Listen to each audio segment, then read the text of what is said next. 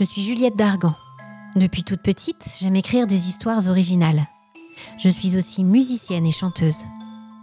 J'ai imaginé 25 histoires de fantômes, de créatures ou rencontres paranormales. Elles sont basées sur des légendes urbaines ou des faits réels, souvent dans des lieux emblématiques ou très chargés spirituellement. Je vais vous emmener tout autour du monde, en immersion dans d'autres réalités, en mots et en musique. Alors installez-vous confortablement et suivez-moi pour découvrir mes rencontres surnaturelles.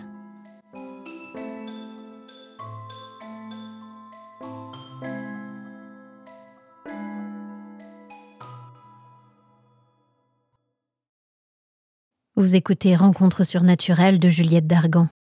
Épisode 4 Colocation imprévue.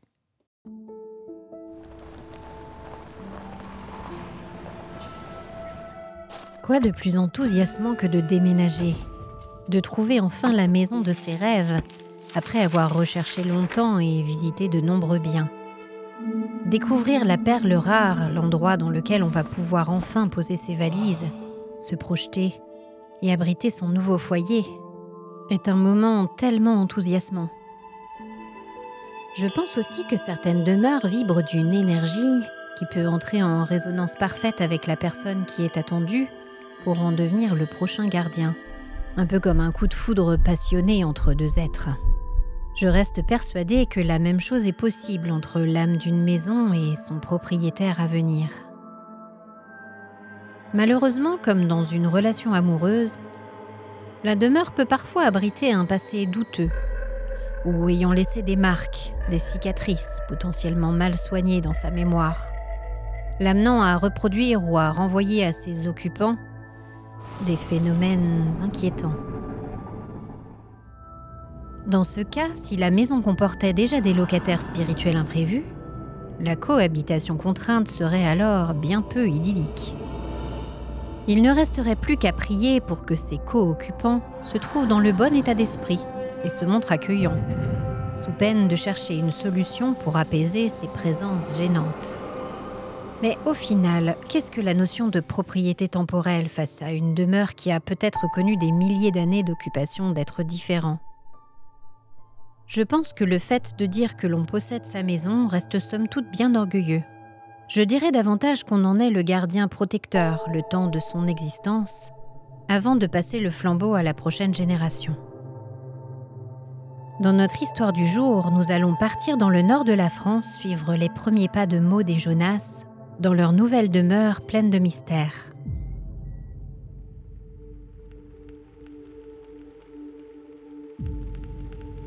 Maud épluchait lentement les petites annonces une à une. Cela faisait tellement longtemps maintenant qu'elle recherchait l'endroit parfait où construire son projet. Un grand centre épique, des chambres d'hôtes et des résidences d'artistes. Elle était plus que prête à quitter Paris. Elle souffla doucement sur sa tasse de café brûlant et jeta un regard circulaire sur l'espace encombré autour d'elle.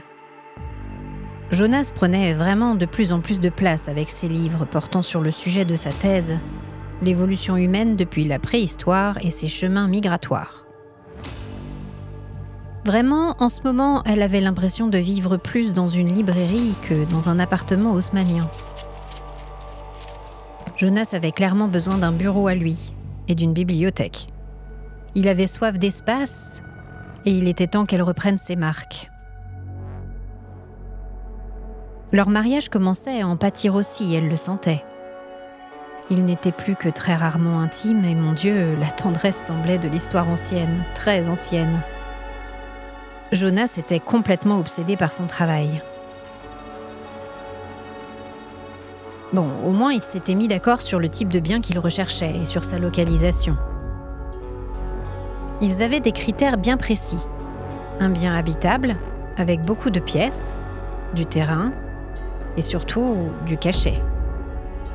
C'était surtout ce dernier composant qu'il recherchait, enfin qu'elle recherchait, puisque finalement elle était seule à regarder les petites annonces et que Jonas ne s'en souciait pas, donc on le laissait à ses précieux livres d'histoire et d'anthropologie.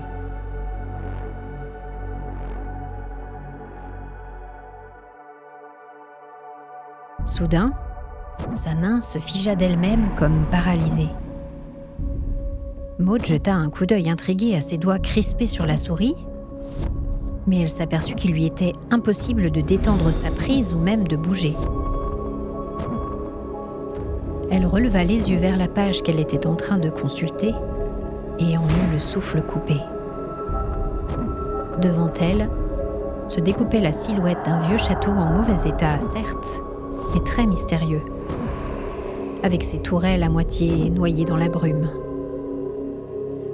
Sans même s'en rendre compte, et comme mue par une vie propre, ses doigts cliquèrent pour ouvrir la galerie de photos et les images défilèrent devant elle. Le parc et ses arbres centenaires, ses douves recouvertes de lentilles d'eau, l'immense cuisine un peu datée mais à l'air confortable. Les sols dallés de marbre gris du hall d'entrée et ses colonnes en stuc décoratives, le grand salon avec ses tableaux anciens et ses vitraux colorés, sa cheminée monumentale et les lourds rideaux de velours claquant dans le vent s'engouffrant dans la pièce par la fenêtre ouverte un jour d'été.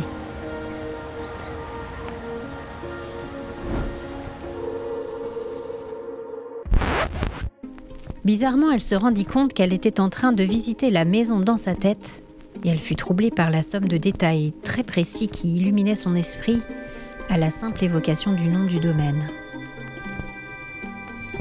Un soupir de soulagement l'envahit quand elle observa l'immense bibliothèque dont les innombrables livres semblaient partir à l'assaut du plafond.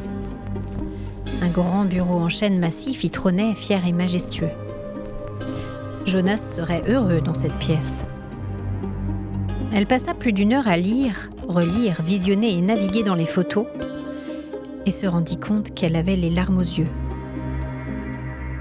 C'était comme si elle contemplait l'endroit qu'elle avait toujours recherché sa vie durant, sa quête, son saint Graal en quelque sorte. Comme si elle était attendue et que la maison lui tendait les bras en lui disant ⁇ Je t'attends.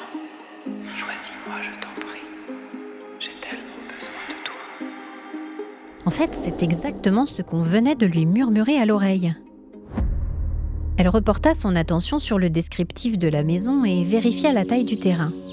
5 hectares, prairies, bois, un peu petit. Mais s'il fallait faire quelques concessions, pourquoi pas? Le nombre de chambres. 20 appartements, dont certains en bon état et qui avaient juste besoin d'un rafraîchissement. Surtout leur salle de bain un peu vieillotte au vu des photos. La localisation était parfaite aussi. En campagne, mais pas trop loin de la mer. Pour l'instant, en mettant de côté l'évident coup de foudre et l'étrange lien qu'elle se sentait avec la maison, tous les critères étaient là, à part la taille du terrain. Elle pourrait toujours louer quelques prés autour de la propriété. Si elle se référait à la vue satellite, l'environnement était nettement rural et agricole. Depuis un an qu'elle recherchait, sa sacro-sainte liste de critères l'avait conduite à écarter bien après bien pour telle ou telle raison. Et voilà que maintenant elle se surprenait à vouloir inconsciemment trouver des arguments supplémentaires en faveur du château. Bon, c'était là qu'elle voulait s'installer. C'était là qu'elle devait s'installer. Restait le prix, bien évidemment. Un tel bien devait être nettement hors budget, voilà qui sonnerait le glas de son doux rêve éveillé, elle en était sûre. Elle vit que le prix de l'annonce était masqué et demandait un contact pour être dévoilé. Le cœur battant et sans plus réfléchir, elle remplit le formulaire de contact et demanda à recevoir le détail. Elle avala le reste de son café et se leva, fébrile, en regardant sa montre. 14h30. L'agence ne devait sûrement pas regarder ses emails régulièrement. Peut-être que quelqu'un la rappellerait demain. Comment allait-elle tenir dans cet état de curiosité pendant tout ce temps? Hmm. Peut-être que si elle se déplaçait jusqu'à l'agence. Non, il n'était pas situé à Paris mais à Lille. Elle pouvait les appeler, ça serait plus efficace. Elle avait la main sur son téléphone quand celui-ci vibra sous ses doigts. Numéro masqué. Elle décrocha tout de suite. Allô? Madame Meuret? Oui Je me présente. Je suis Paul Serrand, agent immobilier. Je suis en charge du dossier de la vente du château de Steinbourg. J'ai bien reçu votre demande d'information. Vous êtes intéressé par le bien, n'est-ce pas? Oui, tout à fait. Bien. Tout d'abord, laissez-moi vous poser quelques questions. La conversation prit un tour très administratif, mais Maud n'en fut pas surprise. Un tel bien d'exception, il fallait montrer patte blanche pour y accéder. Elle détailla leur situation, le fait qu'ils allaient acheter comptant. Quand elle énonça leur budget travaux et le prix qu'ils étaient prêts à investir, frais de notaire inclus, elle se crispa. Elle s'attendait à ce que l'agent immobilier se mette à rire et écourte la conversation. Mais M. Serrand n'en fit rien. Elle l'écouta détailler le bien et sa situation, les premières estimations qui avaient été faites en termes d'enveloppe budgétaire et elle rongea son frein. Finalement, n'y tenant plus, elle lui demanda de façon un peu abrupte le prix du bien. Il s'arrêta en pleine phrase et tout sauta d'un air gêné. Ah, mes excuses. C'est vrai, vous avez raison. Je ne voulais pas donner. Le bien est à 595 000 euros. Elle laissa passer un long silence. Moins de 600 000 euros C'était presque suspicieux. Je. Je dois vous informer que par le passé, certains événements ont été rapportés par de précédents propriétaires. Que voulez-vous dire? Vous savez, on y croit, on n'y croit pas. Plusieurs occupants ont témoigné avoir vu des choses se passer dans la maison. Oh, oh, je vous rassure, rien de terrible. Je suis sûr que vous avez tout de suite visualisé l'exorciste et un pentagramme satanique sur le sol du salon. Non, rien de négatif ou de dangereux, juste euh, des coups dans les murs, une impression de présence, des objets qui bougent tout seuls. Personne n'a été agressé. Vous êtes sûr? Le prix est assez... Bah Oui, je sais. Les propriétaires actuels ont eu beaucoup de mal à trouver un acquéreur. Le château est immense, il y a des travaux, beaucoup de pièces. Il faut forcément un projet pour prendre un tel bien. Et sans doute du courage et un gros coup de cœur. Je pense aussi que malheureusement, la réputation de la maison l'a précédé. Vous savez, entre nous, moi je ne crois pas à tout cela. Et après tout le temps passé et toutes les visites des acheteurs potentiels, je n'ai jamais rien vu de spécial. Si j'étais vous, je profiterais de l'aubaine. Après tout, le prix est très bas pour un tel bien. Pourquoi ne pas en profiter? Je vais être honnête. J'ai un bon feeling avec vous et votre projet m'a l'air sérieux. Je suis prêt à vous aider à négocier avec le propriétaire une baisse supplémentaire du prix, mais je vous conseillerais de faire une offre à 550 000 euros. Ce n'est pas dans mon intérêt de vous dire cela, mais pour le moment, il n'y a pas d'autre offre à part celle d'un promoteur qui propose de raser la moitié du bâtiment. Et cela n'est pas du tout du goût du propriétaire actuel.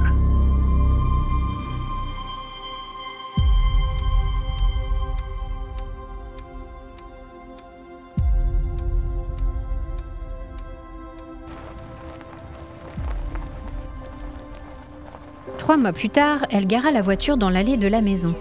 Leur maison. Ils descendirent et étirèrent leurs membres fourbus. Jonas l'enlaça et l'embrassa doucement. Merci Maude. Je vais vite aller me mettre à travailler. J'ai pris beaucoup de retard avec le déménagement. Si ça ne t'embête pas, je mangerai de mon côté et je viendrai me coucher plus tard. Bien sûr, Jonas. Je comprends.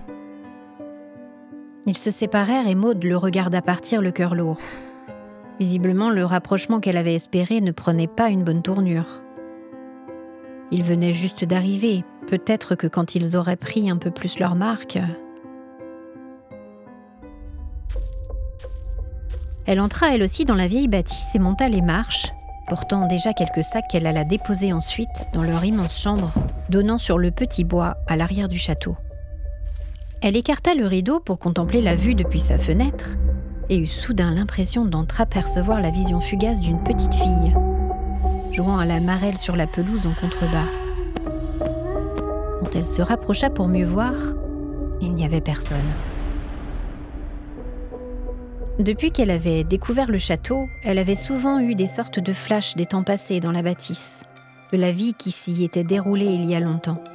Elle ne savait pas trop ce que cela signifiait et elle ne souhaitait pas creuser plus que cela, se disant que son imagination s'était enflammée à la perspective de rejoindre ses murs ancestraux.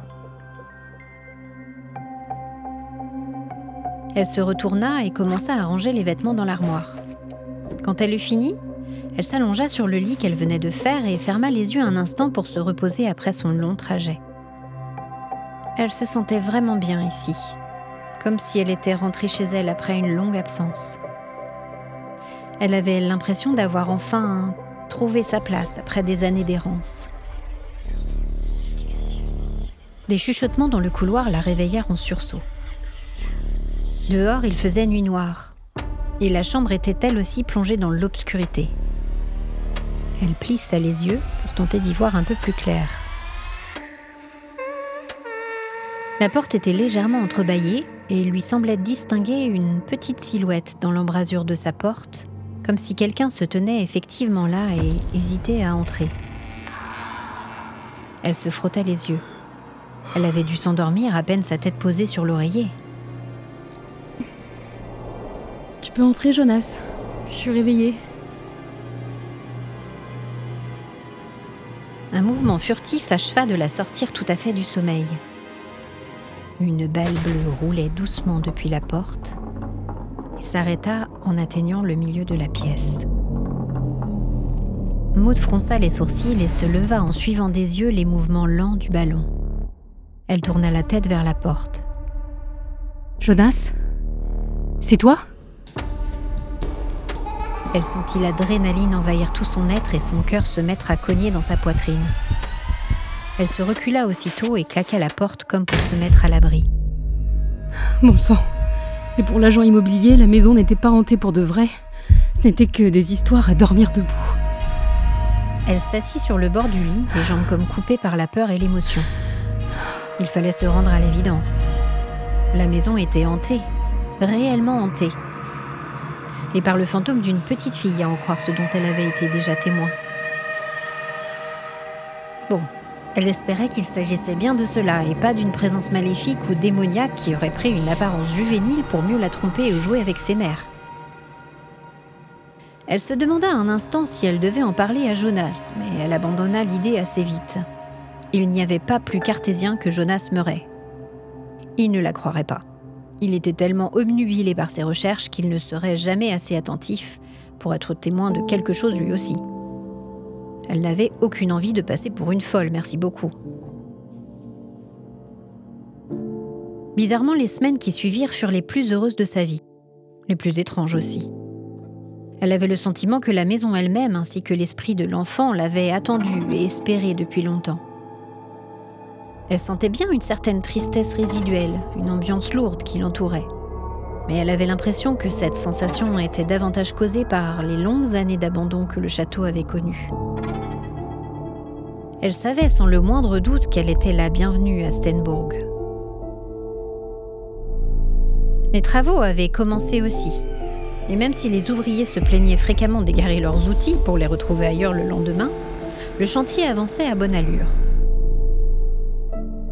Quant à Jonas, il semblait avoir élu domicile dans la bibliothèque. Maud essayait de ne pas s'en offusquer ou s'en inquiéter, et se disait qu'il devait être heureux à sa façon. Où j'ai mis ce papier, bordel Je suis sûr que je l'ai mis quelque part.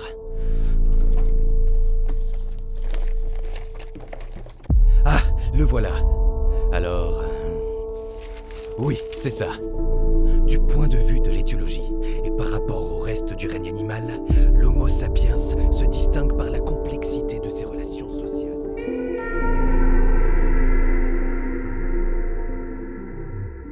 La petite présence dans les murs était devenue une amie fidèle. La fillette était très joueuse et attachante. Maud pensait qu'il s'agissait de la petite fille qu'elle avait vue jouer dehors. Elle faisait tout son possible pour communiquer avec elle. Elle était apparue dans le coin en haut d'une photo que Maud avait prise pour relayer l'avancement des travaux sur ses réseaux sociaux. Elle semblait aussi souvent présente dans sa chambre, Très souvent, un petit creux sur l'oreiller et un renfoncement léger dans le matelas indiquaient que quelqu'un avait dormi là à ses côtés. Elle savait qu'il ne s'agissait pas de Jonas. Il était beaucoup trop lourd pour laisser des marques aussi légères dans le lit et de toute façon il s'était installé un lit d'appoint dans la bibliothèque pour rendre ses recherches plus efficaces. Et puis il y avait eu ce matin, trois jours plus tôt. Juste après sa douche, Maud avait vu l'inscription Adèle dans la buée qui s'était formée sur le miroir de la salle de bain. Écrit d'une petite main enfantine, visiblement. La petite fille s'appelait donc Adèle.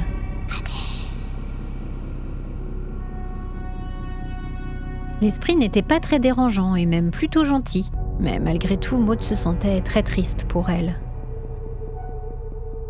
Le fait qu'elle continue à hanter la maison toute seule et depuis de longues années, voire peut-être des siècles, lui fendait le cœur.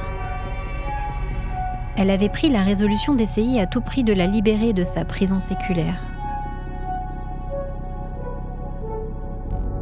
Maud, depuis, avait fait des recherches et retrouvé effectivement de nombreux témoignages se rapportant tous à la petite fille fantomatique.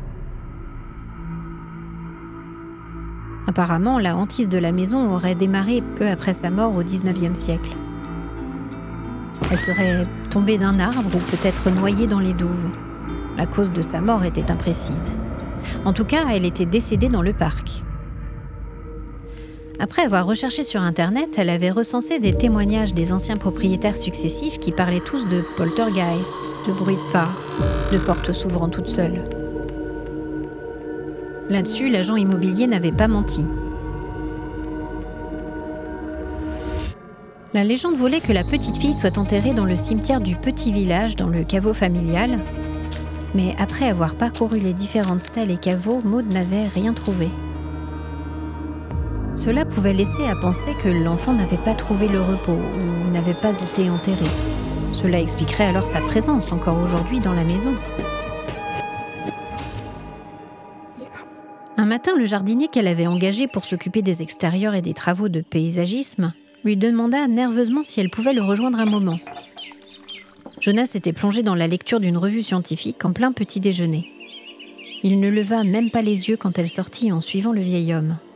Maud, nous avons trouvé un vieux puits sur la propriété. Mais je pense qu'il y a un problème. Un problème? De quelle origine? Oh, vous verrez bien assez tôt. Croyez-moi. Après une longue marche à travers le parc, ils parvinrent à un endroit clos de murs. Au milieu de cette sorte d'enclos comportant des plantes exotiques et de jolies allées arborées, se dressait un puits dont la maçonnerie était couverte de mousse. Un seau renversé était posé à même le sol. Maud jeta un regard perdu au jardinier qui attendait en la regardant.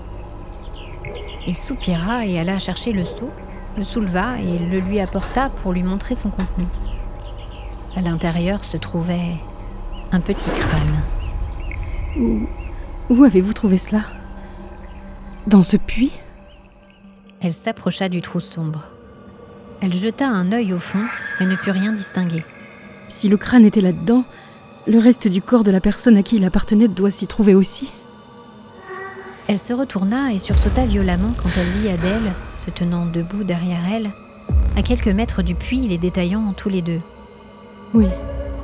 Je pense vraiment que des ossements se trouvent encore au fond du puits. Le jardinier reposa le crâne dans le seau et ils se dirigèrent vers la maison d'un pas lent. Maud appela la police pour leur relayer leur découverte sinistre. Les agents se déplacèrent au château pour venir observer le crâne et l'emmenèrent pour le déposer à la morgue. Plus tard, ils revinrent avec des engins professionnels qui leur permirent d'exhumer presque tout le squelette d'Adèle. Visiblement, l'enfant était tombé dans le puits elle y était morte. Personne n'avait compris ce qui s'était passé et l'enfant était resté tout ce temps au fond du trou humide et froid. Maud choisit de faire inhumer les restes d'Adèle dans le petit cimetière du village, choisissant un emplacement ensoleillé et entouré de quelques fleurs sauvages. Elle s'était dit que l'enfant avait passé trop de temps dans les ténèbres et qu'il était temps qu'elle retrouve la lumière. Le château de Stenbourg retrouva son calme, et Maud n'observa plus le moindre phénomène étrange. Malgré tout, la présence de la petite apparition lui manquait.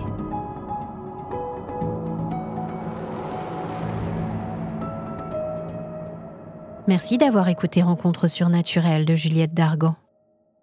La prochaine fois, nous partirons découvrir la porte de l'enfer au château d'Ouska à côté de Prague. Une destination idéale pour les touristes en mal de sensations fort.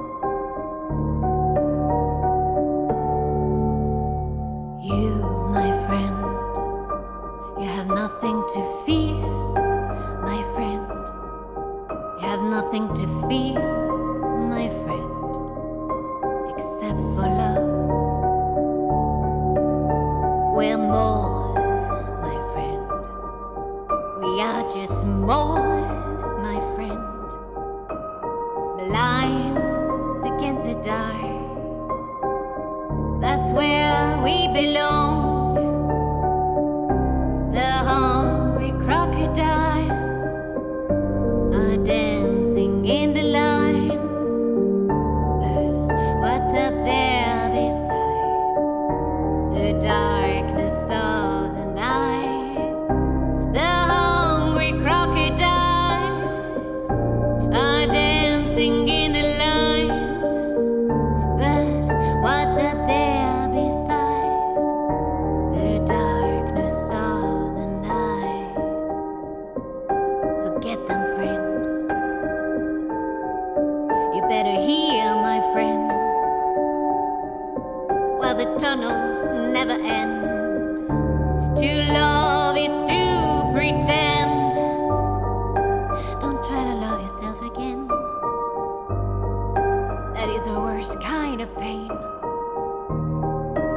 not those kind of freaks, amen. We're a different sort of a breed, amen. Up there, they're drinking down the day, and they mix it with their Chardonnay. They try to keep the dark at bay. Down here's a darkness day. The hungry crocodiles are dead.